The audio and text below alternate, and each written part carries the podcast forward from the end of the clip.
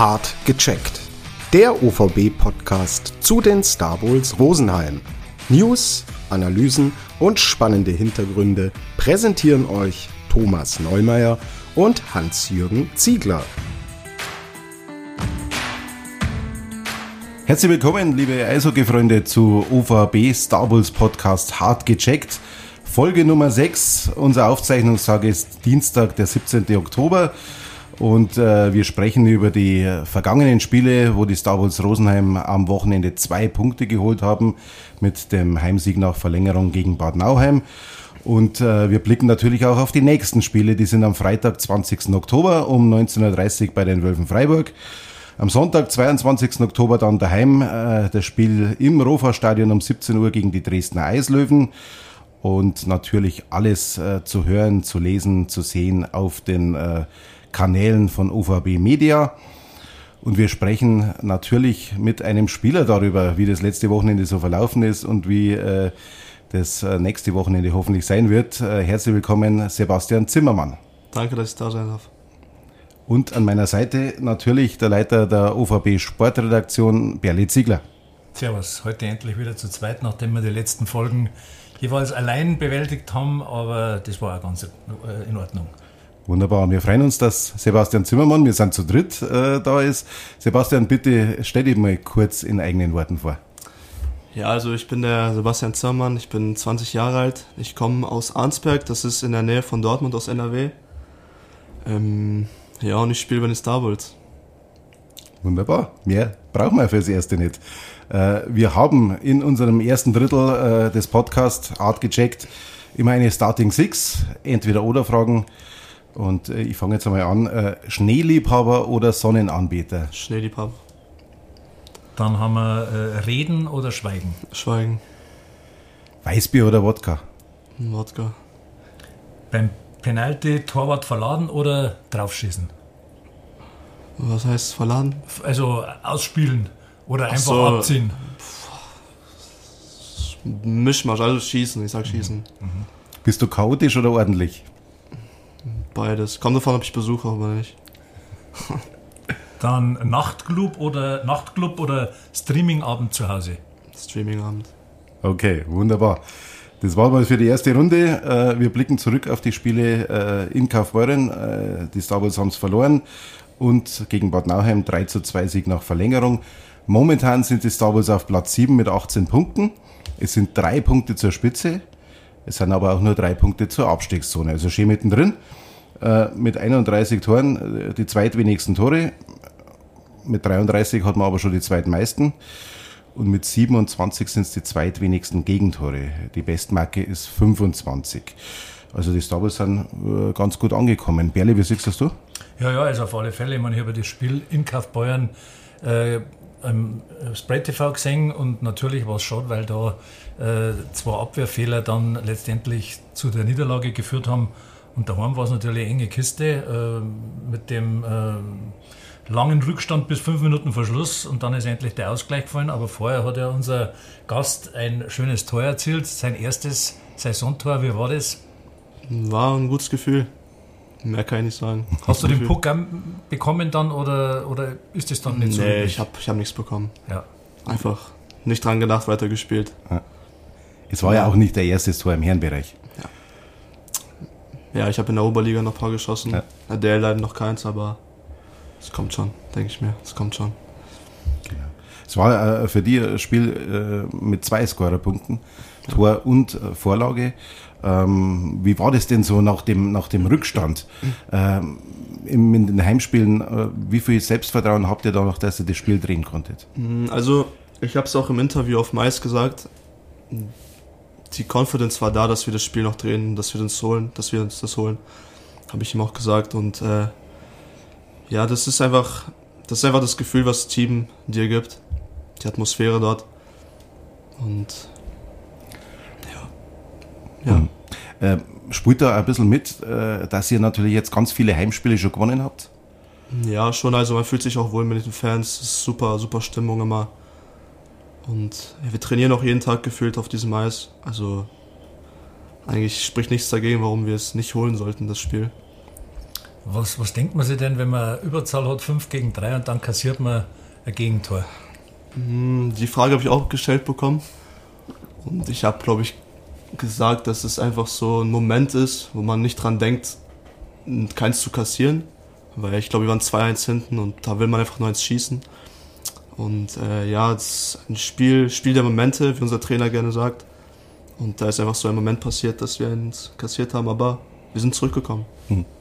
Es ist in der letzten Zeit ein besonderer Moment passiert, in dem die Reihen umgestellt worden sind. Ähm, du spielst jetzt mit dem Kevin Handschuh an der Seite und hast äh, den Tyler McNeely äh, in der Mitte.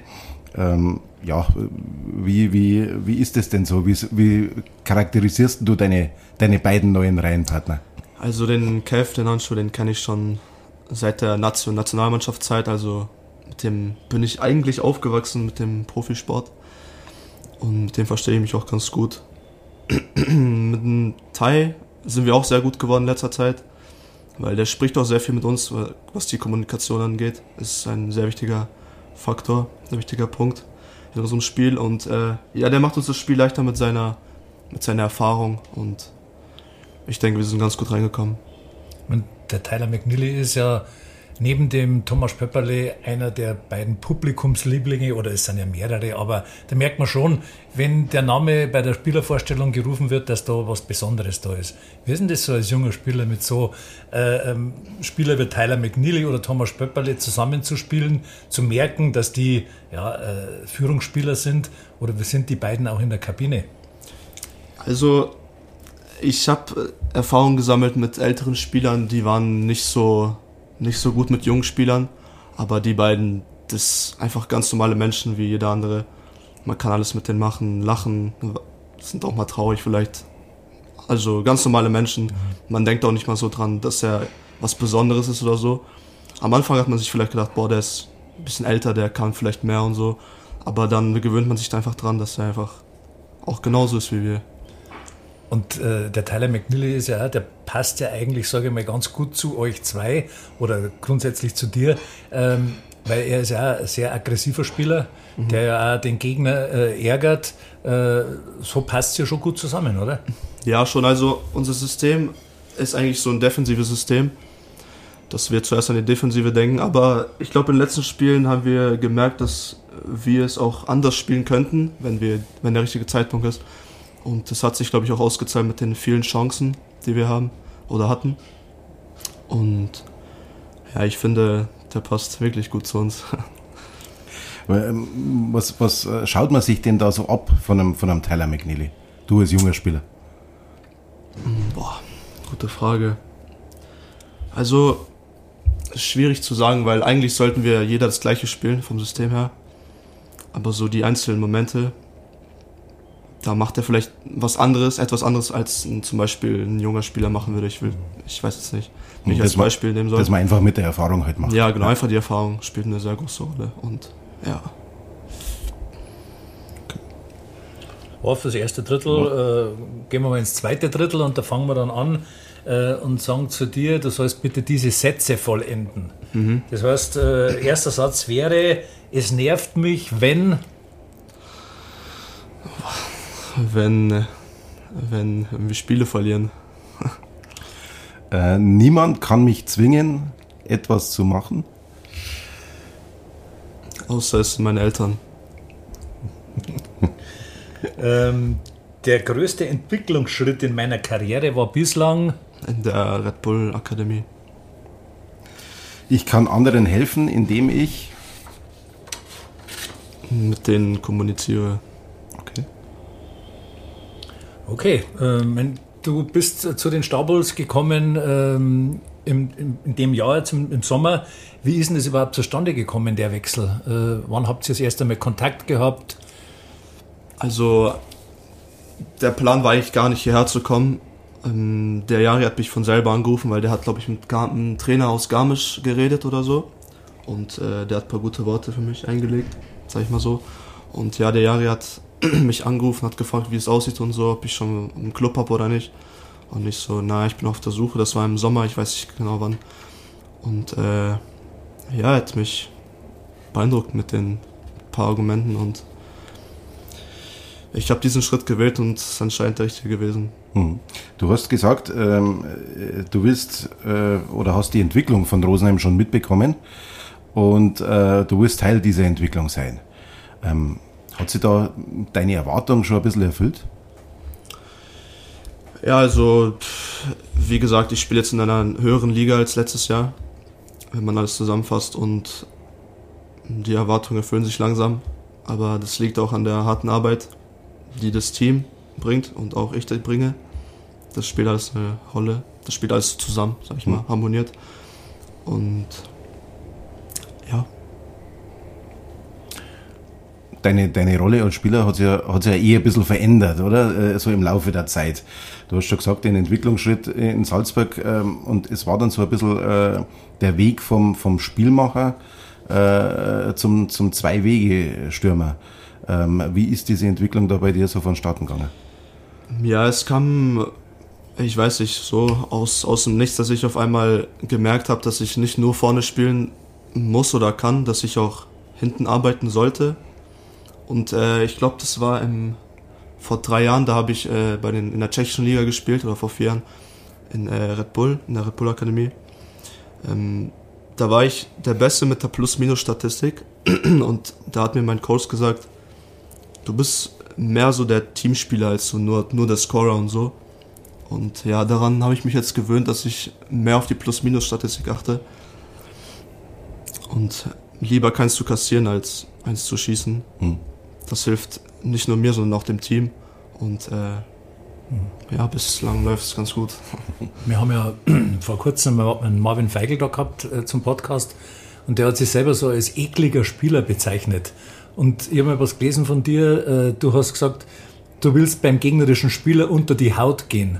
Und das heißt aber trotzdem dann diszipliniert bleiben. Das heißt äh, schon ein bisschen provozieren, vielleicht mhm. auch mit der Aggressivität. Äh, und das sieht man auch bei deinem Spiel. Du gehst nach, du ärgerst den. Also ich könnte mir vorstellen, wenn ich Spieler wäre und hätte so einen wie dich und andauernd draufgehen, da könnte schon mal sein, dass ich dann ausrasten würde. Aber du musst halt dann ruhig bleiben, oder? Ja, schon. Also ich meine, das war schon immer mein Stil, so dieses schnelle Eishockey. Und ja, jetzt kommen wir wieder zurück auf diesen, auf den Thai, wie der zu uns passt mit dem aggressiven Stil. Aber ja, das ist einfach mein Stil und ich will ihn auch nicht ändern. Also ich denke, jeder Eishockeyspieler muss seinen Stil erstmal finden. Es gibt die, die ein bisschen langsamer sind, die mehr so Spiel machen und so. es gibt die Sniper, zum Beispiel wie der Honey, der mehr Tore schießt. Dann gibt es halt die Verteidiger und dann gibt es halt mich mit dem aggressiven Stil. Und ja, ich halte mich da weiterhin dran. Aber wahrscheinlich mit, nur mit Sniper, nur mit äh, äh, langsamen Spielern oder nur mit schnellen Spielern, die jetzt halt, ja, vielleicht nur aggressiv spielen, wirst du wahrscheinlich kein Spiel gewinnen. Also es muss schon die Mischung da sein, oder? Ja, und die genau. passt bei euch, oder? Ja, schon. Und äh, dafür ist, denke ich mal, zuständig das System, das wir spielen. Und äh, ja, der Trainer mm, macht auch einen guten Job, uns alle zusammenzufinden. Und ja, es funktioniert. Ähm, kommen wir mal auf deine Anfänge äh, äh, zurück. Du äh, bist äh, im, im, Ruhrgebiet oder im Sauerland geboren, aufgewachsen. Ähm, da kann man jetzt halt zu Borussia Dortmund gehen. Oder man kann, man kann äh, Eishockeyspieler werden und in Iserlohn anfangen, oder? Ja, schon. Also ich war noch nie der richtige Fußballfan. Ja. Weil ich weiß, glaube ich, bis heute noch nicht, was, was Upset ist im Fußball. Keine Ahnung. Und äh, ja, man kann, man kann sich aussuchen, was man, was man, man kann einfach alles ausprobieren. Ja. Wie bist du zum Eishockey gekommen dann? Ähm, also die Geschichte fing so an. Mein Vater hatte damals mit seiner Firma ein Abschluss, Abschlusstreffen oder so und die sind zum Eishockeyspiel gegangen in Iserlohn. Und ähm, dann hat er uns erzählt, bla bla, wie es war und so. Und dann hat er mich mal gefragt, ob ich auch ausprobieren will. Ich habe mit fünf angefangen mit dem Schlittschuhlaufen und so, aber der Trainer meinte zu mir, weil meine Beine, die waren nicht so, die waren immer so auf den mhm. Schlittschuhen. Die waren nicht gerade. Und mein Trainer meinte immer zu mir, ja, das wird nichts und so, hör lieber auf und so, aber weiß nicht, ich hatte einfach Spaß und hat sich gelohnt. Das, das, das war dann auch das, äh, ich habe das gelesen, dass du ein Video von früher angeschaut hast, wo du fünf gewesen bist ja. und hast dann lachen müssen, ja. äh, weil das so komisch ausgeschaut hat wahrscheinlich, mhm. oder? Und jetzt bist du aber Profi. Ja, und in dem Moment hat man es gar nicht mal so erwartet dran gedacht. Man hat einfach so den Moment gelebt als kleines Kind, einfach Spaß gehabt. Und ja. Hatte dir später nochmal ein Trainer gesagt mit den schiefen Beinen? Nee, danach nicht mehr. danach nicht mehr. Okay, du bist dann, äh, hast dann in Iserlohn angefangen, hast äh, da natürlich Knaben, Schüler und so weiter gespielt Ja. und bist dann mit 14 schon nach Salzburg. Genau, Äh, also. Hattest du da Anfrage oder hat dich da ein Trainer hinvermittelt? Ähm, also es hat mich ein bestimmter Trainer dorthin gebracht, der, der, äh, der heißt immer noch also Axel Müffler. Und der war in Iserlohn auch mein Trainer und er ist ein Jahr drüben gewesen und ich habe ein Jahr noch in Iserlohn gespielt. Und er hat gesehen, dass das Team nicht so funktioniert, wie es funktionieren sollte. Und äh, er hat gesehen, dass ich eine schwere, schwere Zeit hatte und hat mich gefragt, ob ich einen Tryout machen versuchen könnte bei äh, in Red Bull. Mhm. Und ähm, ja, ich habe es versucht und wurde angenommen und dann fing es an von dort aus in die Höhe zu explodieren.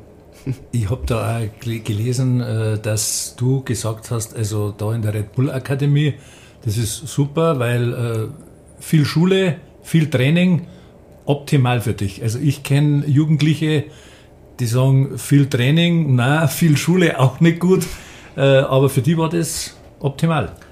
Ja, also die Schule habe ich gerade so geschafft, sag ich mal, weil ich ich habe es, also es hieß immer auf 51% Schule und äh, 49% Eishockey, damit man, falls was passiert mit den Verletzungen und so, dass man noch einen Plan B hab, hat. Und äh, das war mir eigentlich, ich bin euch ehrlich, war mir eigentlich egal, weil ich hatte nur diesen Plan A. Und ähm, ja, genau. Aber wenn du das so nebenbei machen kannst, ist auch okay. Also ähm, Ja, schon. Klar. War eine, war eine gute, äh, wie soll ich sagen, gute Abwechslung, eine gute Ausbildung und eine gute Ausbildung im Sport auch. Dann Schule bist, schon Dann Sport. bist du mit 14 äh, rüber, hast du dort im Internat gewohnt oder, oder hast, habt ihr Gasteltern gehabt oder Wir hatten so eine Akademie, da sind glaube ich 350 Leute Fußball und Eishockey gemischt Hm, in Lieferinge? und in Liefern, genau. Ja, ähm, ja da wohnt man glaube ich von 14 bis 18 und danach bekommt man eine Wohnung in Salzburg und Wie war das für dich? So alleine mal. ja, also wie soll ich sagen, ich komme ja aus dem, aus dem aus NRW Ja. Und die Sprache zuerst, den, der Dialekt, der war, ich musste mal dreimal fragen, wie das heißt, was das heißt. Ich frage immer noch nach. Gibt das heißt. es irgendein Lieblingswort? Ich glaube nicht. Ich glaube nicht. Okay. Da ist alles so komisch gewesen für mich. Und ähm, ja, war, war schwierig zuerst, aber ich kannte auch welche von davor, also ein paar Jungs von davor und die, die haben auch zum Glück Hochdeutsch gesprochen mit mir.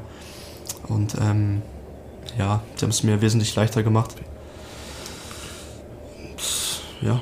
Wie, wie, äh, welche Sprache haben der Christopher Kollatz und der Christian Obu angewandt dir Aber gegenüber? Du hast, hab- ja, hast ja auch in Salzburg schon das erste Mal getroffen. Ich habe sie erst nach drei Jahren, glaube ich, kennengelernt in der AK, wo ich schon in AK war, im dritten Jahr. Und da habe ich mich, glaube ich, schon dran gewöhnt. Aber die haben auch Hochdeutsch und Bayerisch zusammen, geredet, so Mischmasch. Okay. Und äh, ja, aber wenn man, ich glaube, wenn man Dialekt redet mit mir und ich frage nochmal, was es heißt, dann reden die automatisch nochmal Hochdeutsch, damit ich das beim zweiten noch wirklich verstehe. Und Macht der Volle das in der Kabine auch, wenn der Volle. volle redet nur Bayerisch oder was auch immer es ist. Also musst auch noch fragen, aber da kriegst du dann kein äh, nichts auf Hochdeutsch, oder? Sehr selten. Ja, ich rede weiterhin Hochdeutsch und das Ja, ja. ist alle, alle sind cool damit. Du hast, du hast ja in äh, Salzburg auch mit einem slowakischen Spieler zusammengespielt, Juraj Slavkovski. Äh, wenn man dann natürlich nachschaut, der Nummer 1 Draft NHL im, im letzten Jahr äh, bei den Montreal Canadiens. Äh, Wie verfolgst du ihn? Äh, Es waren, glaube ich, bloß elf Spiele, die er bei euch gemacht hat in der Saison. Ja, also ich kann mich sehr schwer an, ihn- an ihn erinnern, weil wir waren, glaube ich, auf dem Finnland-Trip mit ihm Mhm. und einem Schweden-Trip. Das waren so kleine Turniere. Aber ich habe nie viel mit dem was gemacht, weil wir hatten noch, noch einen slowakischen Spieler, der hieß äh, Maxi Braun.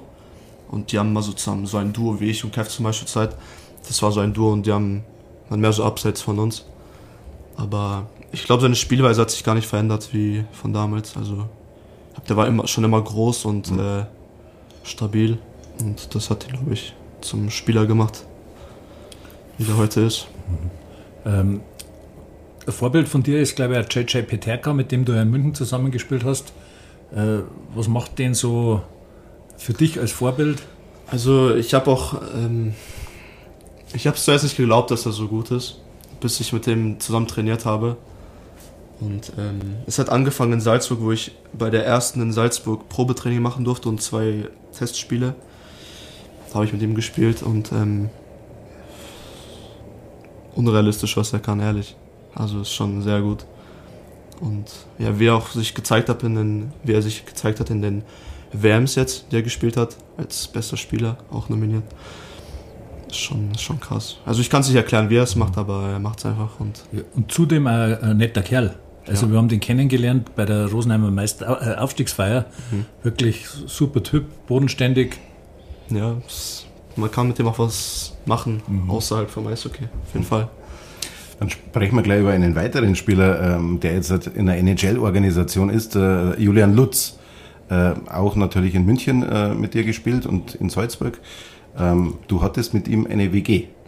Ja, also ich habe mit ihm zwei Jahre in München gewohnt und ich kannte ihn schon, schon ewig. Also wir haben damals Turniere gehabt, wo wir bei Bini waren, ja. ganz klein. Äh, ich weiß nicht, was es für eine U war. Auf jeden Fall, wir haben uns, glaube ich, in Hannover kennengelernt. Da haben wir Iserlohn gegen Ravensburg gespielt. Und äh, ich hatte immer auf meinem Helm eine Deutschlandflagge und eine Russlandflagge. Mhm.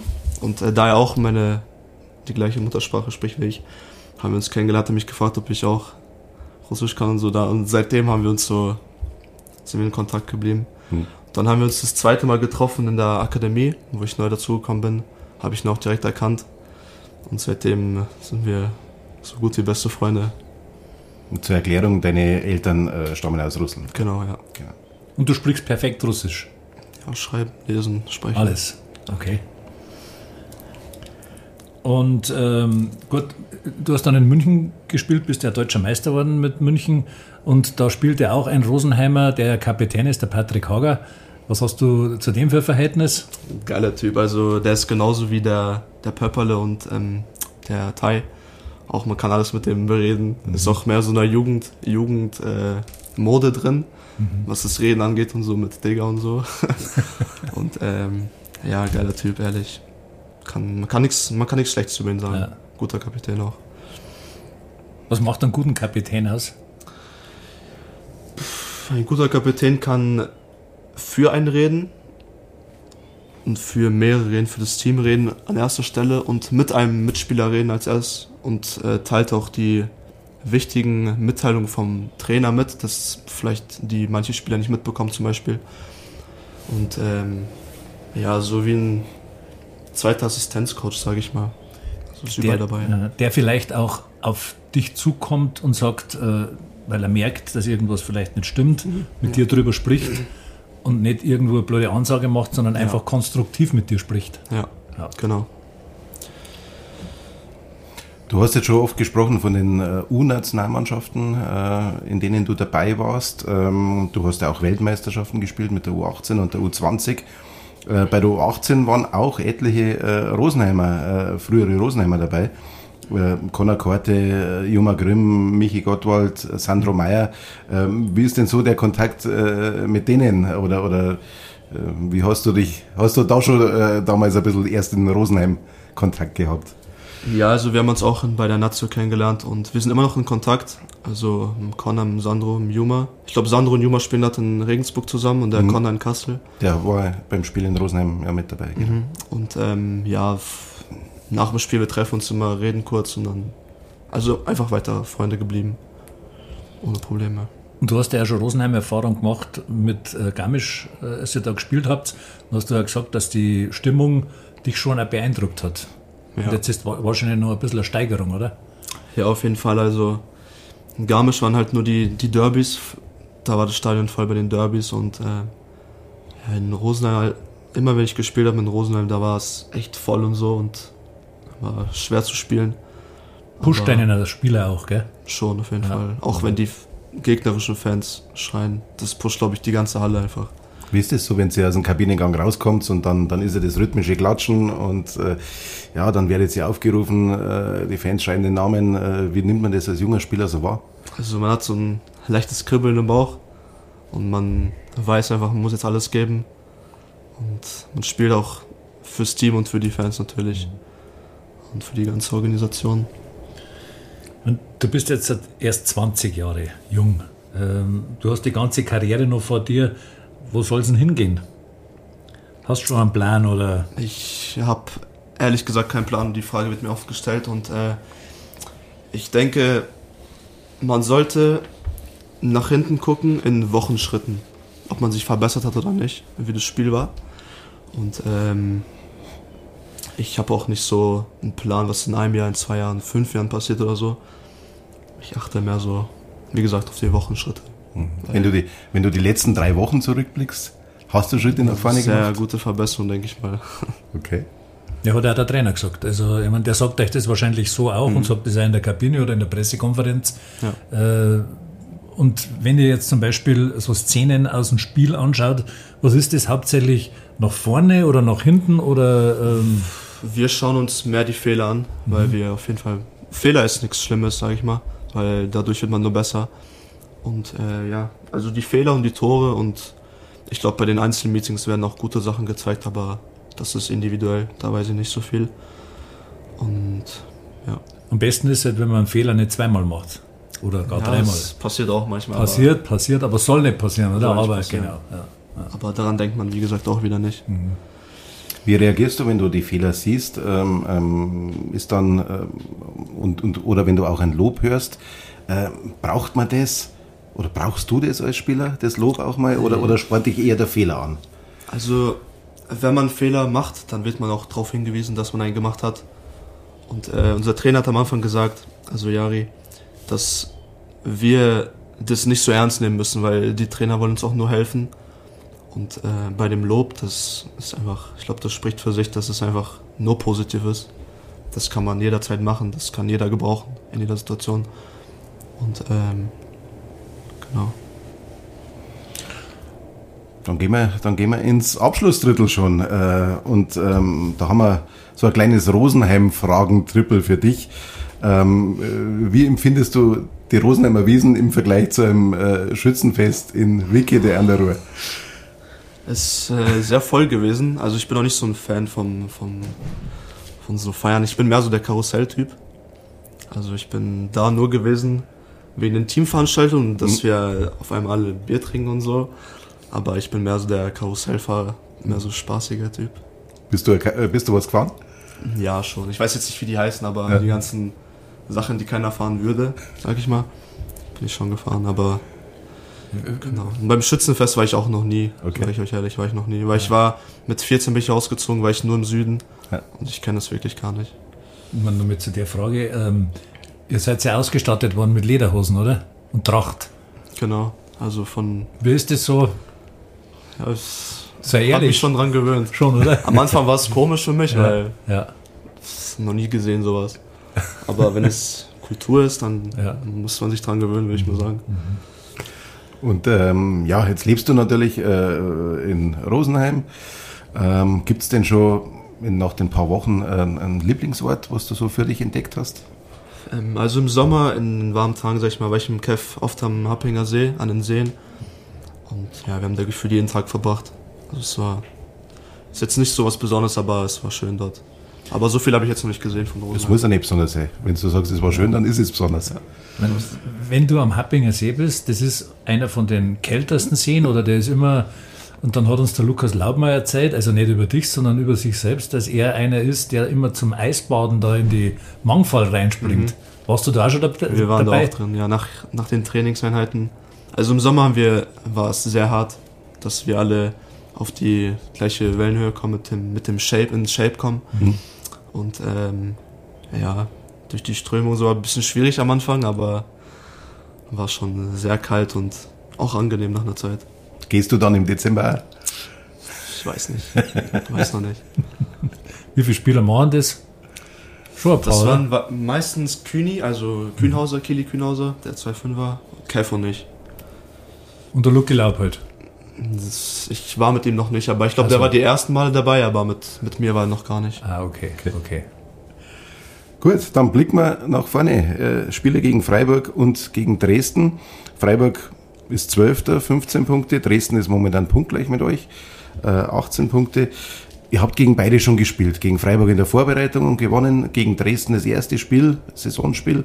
Es war dann 3-2 in der Verlängerung verloren, nach einer 2-0-Führung. Ähm, was, was nimmst du an, aus diesen Spielen mit, wenn du an die Spiele denkst? Also, ich denke mir noch gar nichts dabei. Wir werden immer so ein, also wir machen immer so ein Videomeeting davor. Wir schauen uns, wie die, wie die äh, Teams gespielt haben, die vorherigen Spiele gespielt haben. Und ähm, wir werden, wir ändern auch unser System, unser System vor den Spielen und wir haben mehrere Systeme, die wir dann im Spiel umändern. Also ich denke einfach nur jetzt ans Training erstmal. Also wie gesagt, nicht so an nach vorne denken, nicht so meins. Und äh, wenn der Tag dann kommt, dann Fokus einfach und einfach Gas geben. Was der Trainer sagt, was der Trainer denkt, das Beste für uns ist, das machen wir dann. Die Systeme zugeschnitten auf den jeweiligen Gegner. Genau. Ja. Okay, und äh, mein, die Liga ist ja extrem ausgeglichen. Also du kannst jetzt nicht sagen, du spielst gegen den Ersten, ist der besser als der Zwölfte. Äh, es ist einfach so, dass das ziemlich eng beieinander ist. Ähm, wie beurteilst du die Liga? Ja, ist auf jeden Fall sehr eng, auch wenn man die, die Endergebnisse anschaut von den Teams. Zum Beispiel von letzter Woche, wir hatten einen Teamlunch von ähm, wegen dem Geburtstag von Thomas Pepperle, hat uns eingeladen und ähm, da oben war ein Fernseher und da standen die ganzen Endergebnisse und das war halt 3-2, 1-2, 4-3, das wäre, also es sang und ähm, ja, in manchen Situationen ist es halt leichter zu spielen, weil vielleicht ein bisschen mehr Raum ist und so, aber ja, allgemein ist es sehr eng, die Liga. Es gibt ja ähm, so Punkte, auf die man schaut. In der Saison Platz 6, Platz 10. Rosenheim wird eher natürlich Richtung Platz 10 schauen. Ähm, äh, ab wann lohnt es sich denn, auf die Tabelle zu schauen? Jetzt, jetzt kann sich ja immer noch von Spieltag zu Spieltag so viel ändern. Das ist eine gute Frage. Ich weiß nicht, was ich dazu sagen soll. Mhm. Ähm, Nach Weihnachten vielleicht erst einmal, oder? Wo wo sie vielleicht ein bisschen einmal das Ganze entspannt. Könnte man sagen, ja. Ja. Vor den Playoffs vielleicht, wo es noch eng wird. Ja. Vielleicht in der Zeit, aber Du hast ja in der Oberliga deine Erfahrungen gemacht, jetzt in der DEL 2, äh, gerade für dich als Stürmer, ist es da schon schwerer, Tore zu erzielen? Oder sind die Tor Torhüter tatsächlich um so viel besser äh, als in der Oberliga? Oder Ähm, also auf jeden Fall sind die Torhüter besser hier und das, die ganze Liga ist besser, aber ich denke, wenn man, wenn man gute, gute Reihe hat oder ein gutes Team hat, wenn man gute Chancen kreiert, dann ja, ich weiß nicht, wie ich das erklären soll. Auf jeden Fall, Dann kann man einen, zu Torhüter, einen Torhüter leichter überspielen, wenn man, ja genau, wenn man genau, genau, genau. sie die Torschau schön rausspielt, oder? Ja, genau. wenn man das Tor erzielt zum 2 zu 2 Ausgleich äh, vom Kevin Handschuh, wenn, man nicht aufs Tor schießt, dann geht er auch nicht rein. Genau. Und das war jetzt halt auch so ein Tor, das war so äh, komisch irgendwie, wie die Scheibe reingeflogen ist. Ja, also wir haben heute auch ein, wie gesagt, immer Meeting vom Training gemacht und heute auch eins.